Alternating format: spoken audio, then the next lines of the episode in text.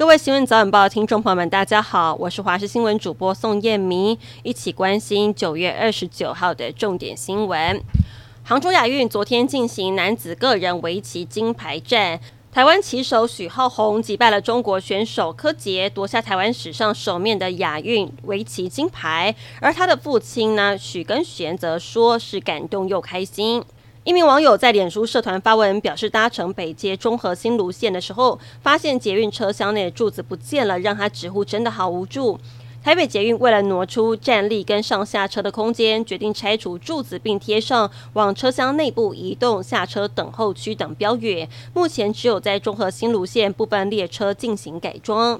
今天开始连续三天的中秋连假，民众除了会出去玩之外，应该都准备好烤肉狂欢。但是要提醒您，千万不能吃半生不熟的肉。有医师分享过去的案例，有一名男大生跟朋友烤肉，因为人太多了，担心吃不到食物，所以抢吃半生不熟的肉，结果隔天连续腹泻，甚至严重到差点休克。因此要特别提醒大家，吃肉跟海鲜一定要烤熟。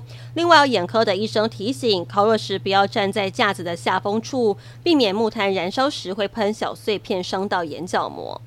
首艘国造潜舰原型舰海鲲号在昨天正式下水，不过国造潜舰的召集人黄树光就指控一名立委针对了潜舰国造一直在搞事情，甚至有军火商卖国，将资料丢给中国大使馆。对此媒体询问时，他说大家去猜。而被外界暗指的国民党立委马文君，则是在脸书发文说这个影射的杀伤力最强，还严正警告黄树光少来这一套。同时，马文君强调若点名我。他将对黄树光正式提告。路透社在二十七号引述消息人士称，美国国务院遭到骇客入侵，并且窃取了六万封的邮件。对此，美国国务院发言人米勒在二十八号证实，国务院是在今年六月份侦测到异常的活动，并且通知微软。尽管国务院还没有判定幕后主使是谁，但微软认为是中国骇客发动的攻击。米勒则表示，没有理由怀疑微软的判断。另外，米勒也解释，被窃取的六万封邮件都不涉及机密内容。国务院的机密邮件系统没有遭到入侵。日本东京电力公司将从十月五号起排放第二波福岛核电厂的核处理水入海。核安会表示，根据东电第二批次预计排放核处理水的分析结果显示，浓度并未超过日本标准值。核安会将会持续跨部会监测，确保海域跟民众的食品辐射安全。